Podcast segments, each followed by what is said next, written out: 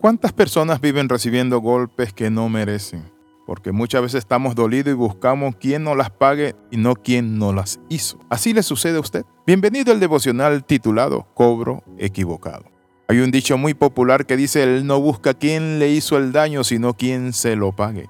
Y eso muchas veces podemos llevarlo al hogar. Hombres que están presionados en sus trabajos con la producción, con su jefe, con un ambiente hostil y llegan a la casa a maltratar a la esposa y a los hijos. Con esa frustración que tenemos en el trabajo, en el ministerio, con otras personas que nos han hecho daño y termina pagando nuestros hijos los platos rotos o nuestra pareja. Puede ser que en un pasado fue traicionado usted y que eso lo lleva a maltratar a su nueva pareja, que es punto y aparte de la persona que le falló. Por favor, necesitamos hacer un alto. La Sagrada Escritura dice en Lucas capítulo 6 versículo 45, la parte B, de la abundancia del corazón habla la boca. ¿Qué es lo que hay en su corazón? ¿Qué le hace abundar su boca con maltrato, gritos, vejámenes, insultos?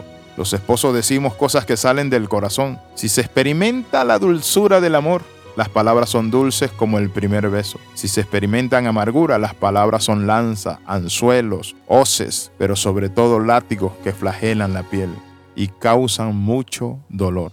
Cuando hablamos de los problemas que cada uno de nosotros tenemos, por cierto, por decenas y centenas, pero tenemos que aprender a no llevarlos esos problemas a la casa. Yo recuerdo en cierta ocasión cuando trabajaba con un centro de rehabilitación o con muchos centros de rehabilitación con drogadictos, alcohólicos, niños de la calle. A veces venías cargado de tantos problemas, que se me escapó un muchacho, que vi tal situación en la calle y llegaba a la casa a veces cargado.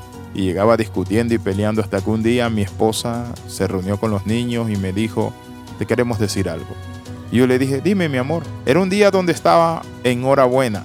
Y me dijo, quiero pedirte algo, que actúes como el jefe de la casa porque siento que nos ves como un centro de rehabilitación. Nosotros no somos el centro de rehabilitación. Eso me golpeó fuertemente en el corazón. Asimismo, puedo ver a militares que son duros con sus hijos, con su esposa, y piensan que su casa es un cuartel militar donde van a gritar, dar vejámenes, amenazar, pero cuando hacemos eso estamos dañando nuestro hogar. Así he visto a ministros, pastores que están llevando cargas de la iglesia y cuando llegan a la casa maltratan muchas veces a sus hijos. A veces sin saber que nos pasamos los días escupiendo amargados o a diestra y a siniestra a personas, pronunciando dolor, resoplando daño de sol a sol, sin saber que es nuestro corazón herido por los años, nuestro interior bañado en el descontento y de resentimiento, y que sabe que es lo más triste, que estamos dañando a los que más amamos. ¿Está usted dañando a su familia? ¿Está usted dañando a sus hijos? ¿Está usted dañando a personas inocentes por la amargura que lleva de su niñez? ¿Por qué no buscar a alguien que le ayude?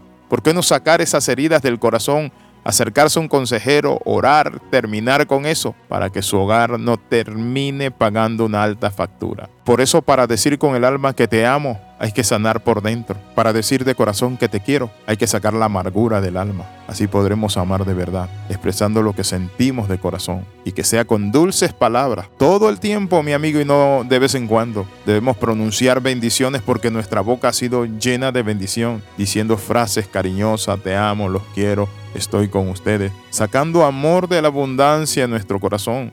De la abundancia del corazón habla la boca. ¿Qué hay en su corazón? El problema es que decimos que hemos perdonado, pero nos las pasamos reprochando el pasado una y mil veces. La esposa que el esposo le falla y saca en cada discusión eso, o viceversa, más los hombres, porque cuando una mujer le falla un hombre, el hombre termina por años de años amargado y sacando eso.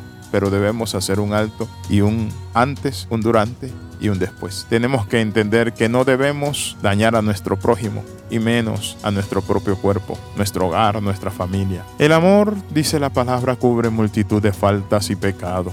¿Está usted cubriendo falta, pecado? El amor es para soportar. El amor todo lo cree. Cree que vendrán buenos tiempos. Cree en el perdón. Cree en la bondad y en la misericordia. Quiero en esta hora hacerle un llamado a usted para que se detenga y deje de dañar a su familia, su hogar, su matrimonio, su pareja y le diga a Dios, Dios, sana mi corazón. Le invito a orar en este momento. Padre, en el nombre de Jesús, saco toda esa amargura, ese dolor, Padre Santo, y me enfoco a edificar mi hogar, mi matrimonio, mi familia, mi gente. Señor, a cuidarlo si es posible con mi propia vida. En el nombre de Jesús te lo pido y doy gracias. Amén y amén. Si usted hizo esta oración y quiere más ayuda, escriba al más 502 42 45 60 89. Queremos apoyarle con nuestras oraciones, pero también le pedimos que nos apoye con sus oraciones y sus ofrendas para que este programa siga dándose, porque necesitamos el apoyo de ustedes también. Bendiciones de lo alto, que el Dios de los cielos les bendiga. Nos vemos en el próximo devocional. Les saluda el capellán internacional Alexis Ramos